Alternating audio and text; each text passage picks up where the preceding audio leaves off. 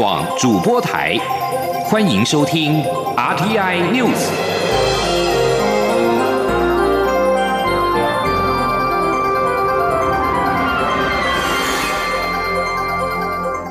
听众朋友您好，欢迎收听这节央广主播台提供给您的 RT News，我是张顺祥。提出台北法案的美国联邦参议院外委会亚太小组主席贾德纳正率团访问台湾，以行动力挺台湾。在我们总统二号在总统府接见贾德纳，除了感谢贾德纳对台湾的支持，也期许未来共同为台美关系以及民主价值继续的打拼。总统认为，不论是在台湾或是在美国，相信贾德纳应该都认同公民的政治参与，在一个国家的民主化过程中扮演了很重要的角色。贾德纳则表示，今年适逢台湾关系法四十周年，这一次访问台湾是要表达美国将在经济安全方面持续的支持台湾。台湾也是自由开放印太区域战略的重要角色，他会继续推动台北法案，因为这个法案的精神是美国支持台湾巩固友邦与台湾在国际社群的地位。请央广记者刘玉秋的报道。提出台北法案的美国联邦参议院外委会亚太小组主席贾德纳率团访台，蔡英文总统二号下午在总统府接见贾德纳，还带着贾德纳走访大道城。随后，贾德纳在台北宾馆举行记者会，针对台美关系发表简单谈话。贾德纳表示，这次是他第四次来台湾，他盛赞蔡总统不仅在台湾，也在国际展现领导能力。他这次访台是为了表达美台关。系的重要性，美国将在经济安全方面持续支持台湾，也会继续通过强化台美关系的法案。贾德纳说 Uh,：“To continue to express our support, uh, economically, uh, security, and to continue to stress the importance of Taiwan as a key part of U.S. Indo-Pacific strategy, a free and open Indo-Pacific.” Taiwan enjoys great respect in the United States Congress, tremendous bipartisan support, and the Congress has passed numerous legislative efforts to recognize that relationship. 加德纳说：“今年是台湾关系法四十周年，这是台美关系的纲领。他会持续推动台北法案，因为这个法案背后重要的精神就是美国支持台湾巩固友邦跟台湾在国际社群的地位。他期盼能尽速通过。”至于蔡英文总统近期内是否有可能访问美国，贾德纳说。他也希望如此。他已致函给众议院议长，希望能邀请蔡总统到美国国会演讲，以彰显民主的领袖风范。至于有媒体询问台湾政坛有多人表态角逐二零二零总统大位，美方是否担心亲中立场的候选人当选而影响到台美关系？贾德纳说。美国的确非常担心中国近来的作为，美国也希望与中国的关系有所进展，但这需要所有国家一起努力。希望中国在人权、尊严、自由贸易能有所改善。不过，贾德纳也说，台美关系是立基于《台湾关系法》，他希望中国不要干涉任何主权的问题，但台湾的未来当然还是希望由台湾人民做主。中广电台记者刘秋采访报道：今天六月三号，明天是六月四号。六次学运领袖封从德二号被香港拒绝入境之后，香港支联会公布封从德手书的公开信，信中提到。他此行除了将参加四号晚间在维园举行的六四纪念晚会之外，也期待回国公开受审。根据香港支联会在推特公布的照片，封从德自称这封信是在东京飞往香港的班机上面所写，并指各位见到此信，表示我已被中共治下的机构扣留。封从德在信中强调，他不认为自己在这场空前宏大而和平的八九学运以及爱国民主运动当中有任何的违法行为。如果中共政府能够遵守正当的法律程序，确保给予真正公开公正的审理，我愿回国受审。三十年来，我一直在等待这一刻。而香港政务司司长张建宗二号下午出席活动之后，被问到港府此举是否打压言论自由，他仅称入境处有既定政策，不会评论个别的个案。此外，中国国防部长魏凤和二号表示，一九八九年镇压天安门民主运动是正确的政策。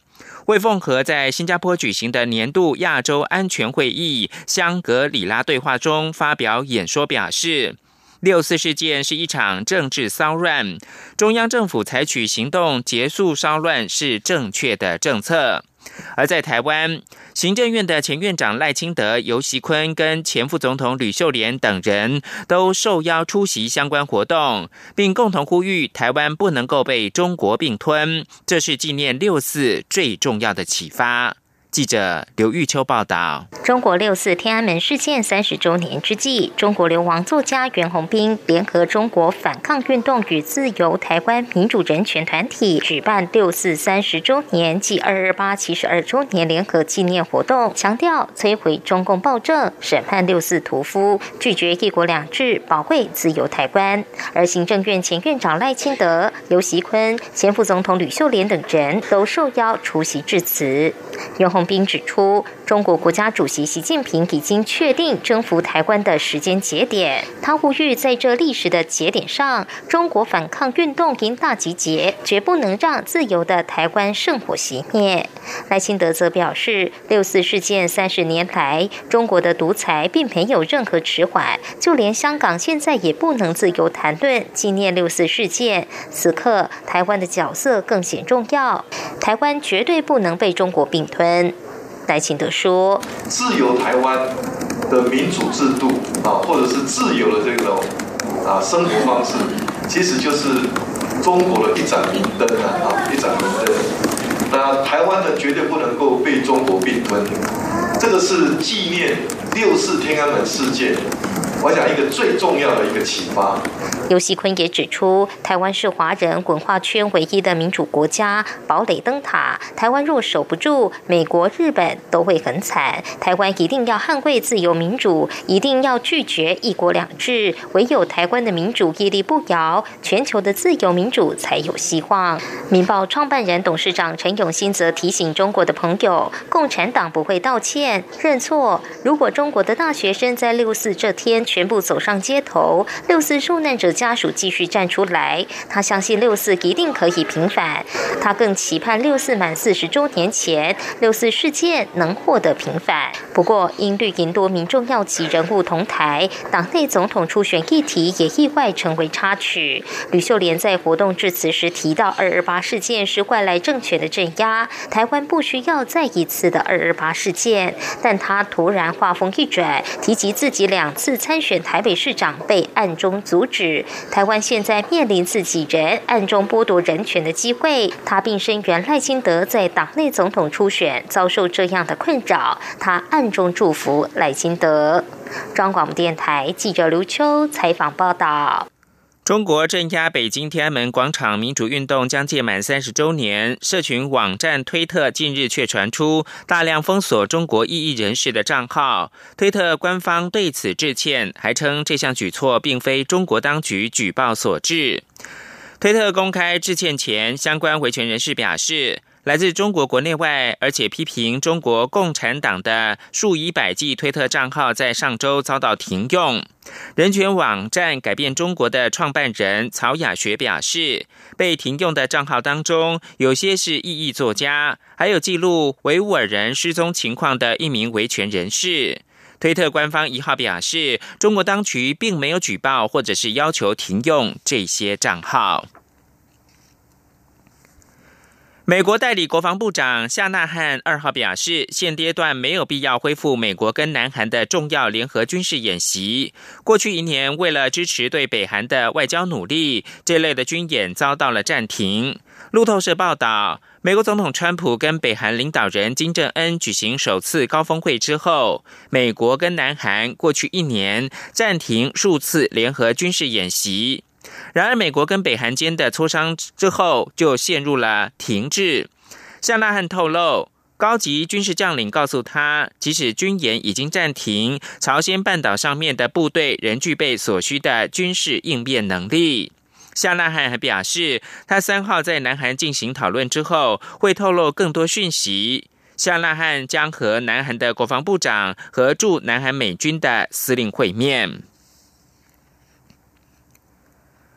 美国总统川普将在三号抵达英国展开国事访问，但人还没到，发言就遭到批评干涉英国内政。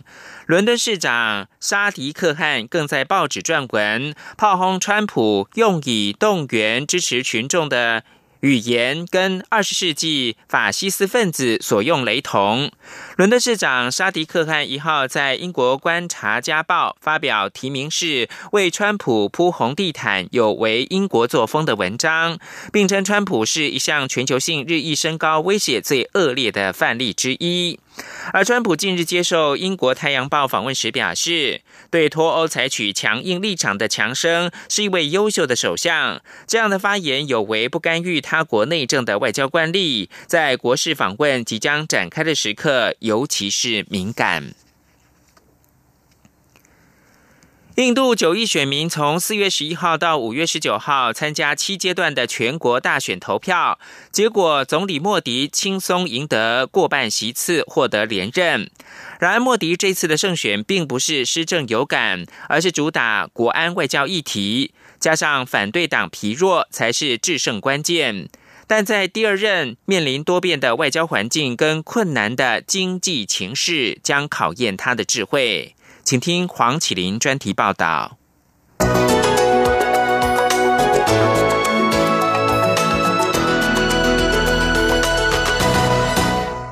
在这次印度大选中，莫迪的执政人民党领导的国家民主联盟在下议院五百四十三席中拿下最少三百四十三席，远超过半数二百七十二席甚多，轻松重挫最大在野党国大党领导的团结进步联盟。莫迪已经在三十号宣誓就任第二个总理任期，并进行内阁改组。英国广播公司引述卡内基国际和平基金会印度专家瓦须纳夫指出，这场选举彻底改写了印度的政治版图。印度人民党已经成为印度政坛的霸权。不过，在今年年初，并没有人认为莫迪能够大胜，因为印度经济成长不如预期，他承诺的就业机会非但没有出现，今年一月的失业率更创下四十五年来新高。他在二零一四年承诺的好日子完全跳票。澳洲格里菲斯大学国际关系教授霍尔在澳洲战略政策研究所的网站《战略学家》撰文指出，莫迪这次能够大选，主要归功于选举造势的成功。挑战的反对党太弱，以及他最近应对国家安全的挑战深得民心。莫迪在二月间克什米尔恐攻之后，下令对藏匿恐怖分子的巴基斯坦地区发动空袭，三月试射反卫星飞弹。莫迪誉为这是印度迈向太空超级强权的一步。这几项作为都让莫迪的选情大幅加分。美国《华盛顿邮报》分析说，莫迪以民主情绪号召选民支持，将自己打造为能够打击恐怖主义、维护国家安全的强硬领导人形象，成功煽动民族主义情绪，让他以压倒性优势再度胜选。尽管莫迪采取铤而走险的边缘政策和施展肌肉，他的胜选却让印太地区多国政府松了一口气。印太地区各国官员都期待，在莫迪的第二任。印度的外交与安全政策能够持续，而不是发生变化。未来五年将会如同过去五年，新德里可能进一步强化跟华府、东京、新加坡、河内以及坎培拉的安全伙伴关系。而这些国家正是美国印太战略中的重要支柱。在中国政策方面，预料莫迪政府未来将继续努力处理好与中国的关系，大致如同过去那般。一边与中国交往，一边强硬，但是在逼近红线的时候，则会适时的拉回。不过，由于国际环境越来越具挑战性，莫迪的第二任依然面临重大挑战。在中国方面，中国越来越有自信，野心也越大。根据卡内基国际和平基金会资深研究员迪利斯的观察，在中国积极将“一带一路”基础建设计划推到南亚各地，不断向印度洋扩张之际，中国的压力将持续加重。二零一七年，中印动两对峙的情况很有可能再度发生，印度将面临来自北京的更多威胁。印度金融时报引述曾任印度驻外大使、前印度外交部次长沃华指出，从安全角度来看，中国进军印度洋仍然是值得关注的议题。印度将不得不采取措施以维护自身的利益。在美国方面，美国已经在二零一六年将印度定为重要的国防伙伴，现在更把印度视为准盟邦，也就是可以出售军事硬体和转移技术。最近通过的亚洲再保证倡议法案，更清楚表明，在美国印太政策中支持印度等国为战略伙伴。然而，美国总统川普反复无常，印度与华府的旗舰隐约浮现。印度将可能因为贸易盈余、采购伊朗石油与俄罗斯武器等一连串问题，跟美国或川普闹得不愉快。此外，印度虽然与永和邻邦巴基斯坦最少安度两次重大危机，但是有迹象显示，一旦擦枪走火，情势依然可能失控。外交政策之外，经济将是莫迪第二任迫切需要改善的问题。莫迪不能老是以国安问题模糊焦点。过去几年，在低油价支撑下，相当正面的经济环境可能难再持续。除了尽快加入以东协为核心的区域全面经济伙伴关系协定。莫迪还要对中国强硬之外，继续维持并推升与中国的经贸关系，这将考验莫迪的智慧。以上专题是由编译黄启林撰稿播报，谢谢收听。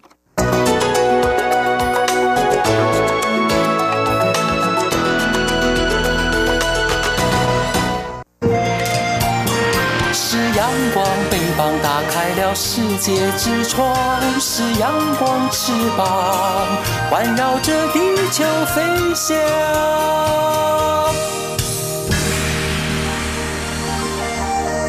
现在是台湾时间清晨的六点四十六分，我是张顺祥，继续提供的是选举新闻。高雄市长韩国瑜一号出席造势活动时宣布，准备承担更重要的任务，要让鬼混的政党下台，还高喊发财外交等主张。对此，蔡英文总统二号表示，民进党执政三年多来，做了许多过去政府不敢做的事，勇于承担。外交政策上面也致力于跟许多国家发展实质关系，这是扎扎实实的外交。蔡总统呼吁韩国瑜发明新口号之余，要多关注高雄市政。至于韩国瑜主张取消年金改革。蔡总统说，年金改革是国民党执政时也认为应该做的事，必须考量国家的财政跟基金的永续，让退休的人领得到退休金。蔡总统也向军工教表达敬意，感谢他们配合政府政策。他也呼吁政治人物不要再用这个议题挑起社会的对立。高雄市长韩国瑜一号在凯道的造势活动上面表示，为了中华民国不惜粉身碎骨，并提出发财外交想法。同样投入国民党总统初选的红海董事长郭台铭二号表示，这好像是抄我的，显示韩国瑜也认同他拼经济的理念。郭台铭说：“发财外交了哈，叫 FTA 啊，我看好像都在抄我的，你们不觉得吗？” 对，这都是我过去一直在讲的哈。我觉得就表示韩世忠认同我拼经济是对的，而且我我拼经济的里面的内容是比较有实质的。我觉得这是一个好现象。韩国瑜在凯道造势表示，二零二零愿意承担重任，为了中华民国不惜粉身碎骨。媒体特别关注台北市长柯文哲的回应。对此，柯文哲笑说：“中华民国不要粉身碎骨就好。”对于韩国瑜喊出发财外交，柯文哲则质疑是否要把外交部并入外贸协会呢？外交工作该怎么做就怎么做就好。柯文哲说：“市长，你准备要为中华民国粉身碎骨吗？” 哦，中华民国不要粉身碎骨就好了吧？你觉得外外交真的可以发财吗？我想，那他要说明啊，华财外交是什么？我也不知道。他说让那个外交官啊，就是背负着这个经济责任来推动这个那个让台湾可以发财。所以他主张把外交部并入那个外贸协会，该怎么做就怎么做就好了。另外，对于行政院的前院长赖金德批评柯文哲面对“一国两制”什么都不讲，是鸵鸟心态，没有办法守护台湾。柯文哲则回应说：“两岸一家亲，只是表达善意，重点有时不是你做什么，而是对方觉得你做什么。”重点不是你说什么，而是对方对你有没有信任感。继续关注的是，民进党内总统初选蔡赖之争正进入到决战阶段。但是因为初选民调首度纳入手机，外传蔡英文总统阵营大规模搜集手机号码，民调遭到质疑有操控空间。对此，蔡英文总统表示，民调采随机取样，不可能受到事先安排影响。而且政治人物在组织工作上面都会找寻与支持者沟通、传递讯息的方式，不能够因此而跟民调作弊连结。而民进党中央也说明，党部会以公开透明的方式办理选务工作，期盼外界不要以讹传讹。请据的刘玉秋的报道。民进党总统初选期程拍板定案，确定纳入百分之五十手机占比，也将于六月十号到十四号执行民调。蔡英文总统与行政院前院长赖清德的蔡赖之争正式进入民调战。不过，赖清德日前质疑台湾石油工会理事长向会员搜集手机号码，各县市很多工会也都有类似情况，民调遭质疑有操控空间。对此，争取连任的蔡英文总统二号出席台中地方活动。受访时表示，他相信赖清德从政这么久，应该很了解民调的作业方式。民调采随机取样，不可能受事先安排影响。民进党主席、秘书长都已做过相关说明。总统也强调，政治人物在组织上与支持者会有联系方式，不该因此就被连结是作弊。总统说。任何的政治人物，他们在做组织工作的时候哦，都一定会去找寻一个跟他的支持者或者是潜在的支持者一个沟通跟传递讯息的方式嘛。好，那你不能把这个就跟我们要进行的民调作弊、做做连接，然后然后去做一个呃呃作弊的想象。我觉得那不是一个负责任的政治人物应该要想。而民进党发言人周江杰二号也说明民调执行规则，强调总统初选民调以市话与手机各半进行随机抽样，在交由核定的各单位执行民调。市话以民调执行日期首日十二个月之前发行的住宅电话簿为抽样母体，末两码随机。手机以初选民调执行日期首日前一季的国家通讯传播委员会公布行动通信广度业务用户号码和配现况表。为手机抽样母体，莫古马随机。周江杰说。住宅电话末两码随机与手机末五码随机所产生的号码，可以涵盖目前七百六十一万户住宅电话与两千九百二十二万手机用户。手机与市话抽样程式已经由民进党民调委员会外部委员完成查核，之后也会请蔡赖双方阵营指派的专家查验及见证下完成抽样工作。周江杰强调，中央党部一定会以公开透明的方式办理选务工作，盘外界误在以讹传讹。中央广播电台记者刘秋采访报道。民进党总统初选将于六月十号开始执行民调，但是蔡赖双方阵营近来针对电话民调问题激烈交锋。蔡文总统二号批评赖清德质疑蔡阵营收集手机号码跟作弊做联想是不负责任的说法，但赖清德也回击，强调他只是被动回应蔡阵营利用国营事业工会搜集电话号码，呼吁当事人说明清楚。也很遗憾，蔡总统已经对他展开。人身攻击。记者刘玉秋报道。民进党总统初选正进行中，将于六月十号开始执行电话民调。但赖清德阵营近来质疑蔡英文总统阵营透过台湾石油工会收集手机电话，各县市都有这样的情况，引发蔡总统批评赖清德把组织工作的联系方式与作弊做联想，是不负责任的说法。蔡赖激烈交锋。对此，赖清德二号出席六四事件三十周年纪念活动时受访表示，他只是被动回。应记者提问，有关蔡振营透过国营事业工会收集手机号码，敬请党中央及当事人说明厘清疑虑，会有其他指控。他很遗憾蔡总统对他人身攻击。我想总统严重的了哈，呃，很遗憾的哈，这场初选我一直主张不要互相攻击，但听起来哈，啊，总统已经对我展开人身攻击。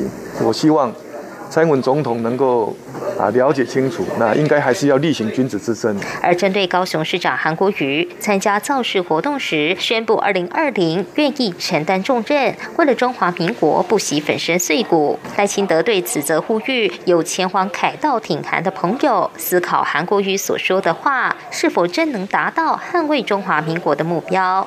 赖清德说，过去两蒋时代反攻大陆，中华民国是存在的，但今天不管是被并吞，或是主动提出和平协议、接受九二共识、一个中国原则、统一等主张，等于是默认了一国两制，中华民国是不会存在的。他质疑韩国瑜固然讲得很大声，要捍卫中华民国而粉身碎骨，但实际上他的主张与做法却与目标相违背。他希望国人能够看清楚。至于媒体追问赖清德是否愿为中华民国粉身碎骨？赖幸德重申，台湾是主权独立的国家，现在的名字叫中华民国。任何希望捍卫中华民国的国人都应该率先反对中国的并吞，捍卫台湾的主权。他参选总统就是希望让台湾成为民主灯塔，照亮中国大陆，让更多的中国人民未来也有机会享受民主的制度。中广电台记者卢秋采访报道。日本首相安倍晋三预定十二号访问伊朗，会见国内分属两派的领袖，总统鲁哈尼跟最高领袖哈米尼，期盼能够调解伊朗跟美国的紧张关系。安倍若顺利成行，将是日本现任首相时隔四十一年再访伊。日本每日新闻报道，安倍预定十二到十四号访问伊朗。并有意跟伊朗最高领袖哈米尼会谈。如果顺利举行的话，将是日本首相首度跟哈米尼会谈。安倍希望透过亲自访问伊朗，扮演美国跟伊朗紧张关系的调人。因此，安倍此行不光跟总统鲁哈尼会面，跟哈米尼进行协议，对调节美伊关系不可或缺。日本政府的相关人士透露。安倍预定十二号跟鲁哈尼会谈，十三号跟哈米尼会面。关于美伊关系，五月十六号，伊朗外交部长查瑞夫突然的访问日本，向安倍表达伊朗的立场。美国总统川普五月二十七号跟安倍会谈的时候，对跟伊朗友好的日本担任调人表达期待之意。安倍立场是希望伊朗能够缓解跟美国的关系，并且跟美国进行对话。日本外务省的官员则说，中东情势一旦陷入到混乱，对全球经济都将会产生巨大的影响。台湾网坛女将詹永然二号跟克罗埃西亚的男网选手多迪格搭档，成功的击败对手，晋级法国网球公开赛混双的八强。詹永然的妹妹詹浩晴也跟奥地利好手。马拉克顺利的打进到混双的八强，詹永然跟多迪格二号是以六比二、七比六直落二盘击败哥伦比亚的选手法拉跟德国女将葛罗菲德的组合。另外，张浩晴跟马拉克则是以六比四跟七比五直落两盘击败西班牙女将桑奇士跟英国男网选手斯库普斯基。此外，西班牙的网球名将纳达尔二号则是以六比二、六比三跟六比三直落三盘击败了阿根廷的选手隆德罗，顺利晋级法国网球公开赛男单的八强。焦点关注到泰国曼谷知名的卡突卡周末市集二号晚间起火，消防人员在起火一个小时之后就控制了火势。据报大概有三十间的店铺受到影响，还有二人受伤，不过没有传出有人死亡。曼谷邮报报道，警方接获消息，乔图卡市集在二号晚间九点十五分起火，警方跟消防人员赶抵现场，大概一个小时之后控制了火势。根据现场的消防义工表示，大概有三十间的店铺受到了毁损，并有二人受伤。报道表示，起火点应该是在卡图卡市集的一号门，警方正在调查起火原因。以上新闻由张顺祥编辑播报。